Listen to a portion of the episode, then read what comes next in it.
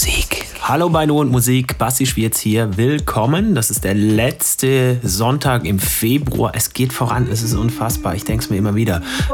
Das heißt auch im Umkehrschluss, wir waren gestern Abend in der Beilerei hier in Mannheim und haben dort Musik gemacht, Falco Richberg und ich. Vielen herzlichen Dank für alle, die da waren und wir werden das etablieren. So die nächsten Wochen der Plan ist, das immer am ersten Freitag im Monat zu machen. Wir halten euch da aber auf dem Laufenden. Jetzt zum Podcast Nummer 171. Heute von mir. Die George müssen wir leider schieben, hat logistische Gründe, mit Musik aus Stuttgart. Kowalski ist da nicht nur ein feiner Club, sondern inzwischen auch ein Label. Und der alte House Session Kumpane Jochen Pasch hat die Culture EP da veröffentlicht. Daraus gibt es gleich Musik. Außerdem mit dabei noch Stefan Bozin, Dennis Horvath, Rampa, Rufus du Sol und, und, und. Viel Spaß in den kommenden gut 60 Minuten hier bei Du und Musik. Du und Musik. I never do wrong.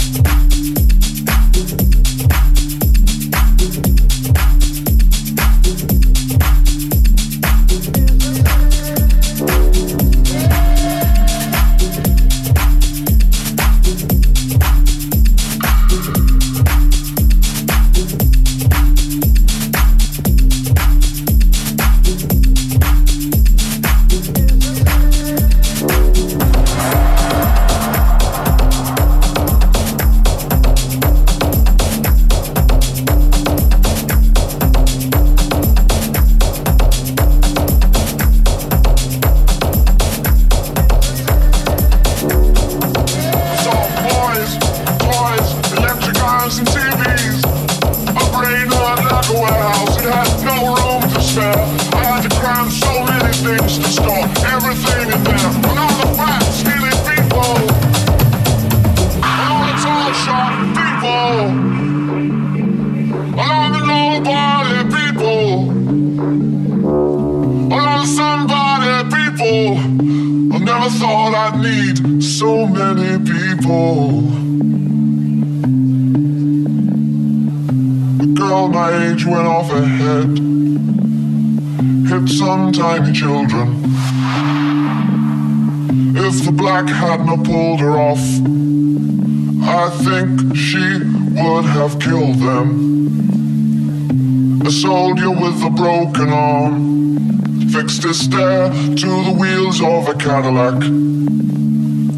A cop knelt and kissed the feet of a priest, and a queer threw up at the sight of that. I think I saw you in an ice cream parlor, drinking milkshakes cold and long. Smiling and waving and looking so fine.